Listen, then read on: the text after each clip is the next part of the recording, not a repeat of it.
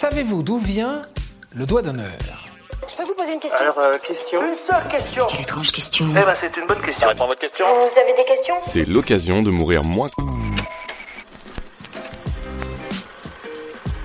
Pas la peine de le nier, vous avez tous fait au moins une fois dans votre vie un doigt d'honneur.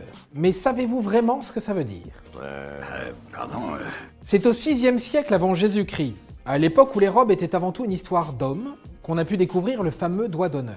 Le premier à avoir osé le majeur levé s'appelait Diogène, un philosophe grec. À l'époque, ce n'était pas encore une insulte, mais c'était pas non plus un geste hyper amical. Est-ce que tu viens de me faire un doigt? Il servait à afficher son désaccord et son mépris, en gros, le mec était quand même un peu vénère. Puis ce sont les Romains qui ont repris le geste. Ils l'appelaient digitus impudicus, soit doigt impudique, pas besoin d'avoir fait latin pour comprendre ça.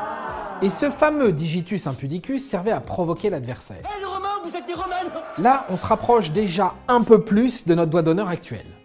Mais sachez que le doigt d'honneur ne se fait pas uniquement à la force du sol majeur. Nos chers amis anglais, eux, préfèrent y associer également l'index.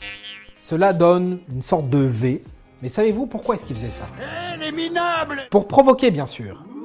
Et pour provoquer qui? Les Français. Les soldats avaient l'habitude de couper les deux doigts pour les empêcher de tirer à l'arc.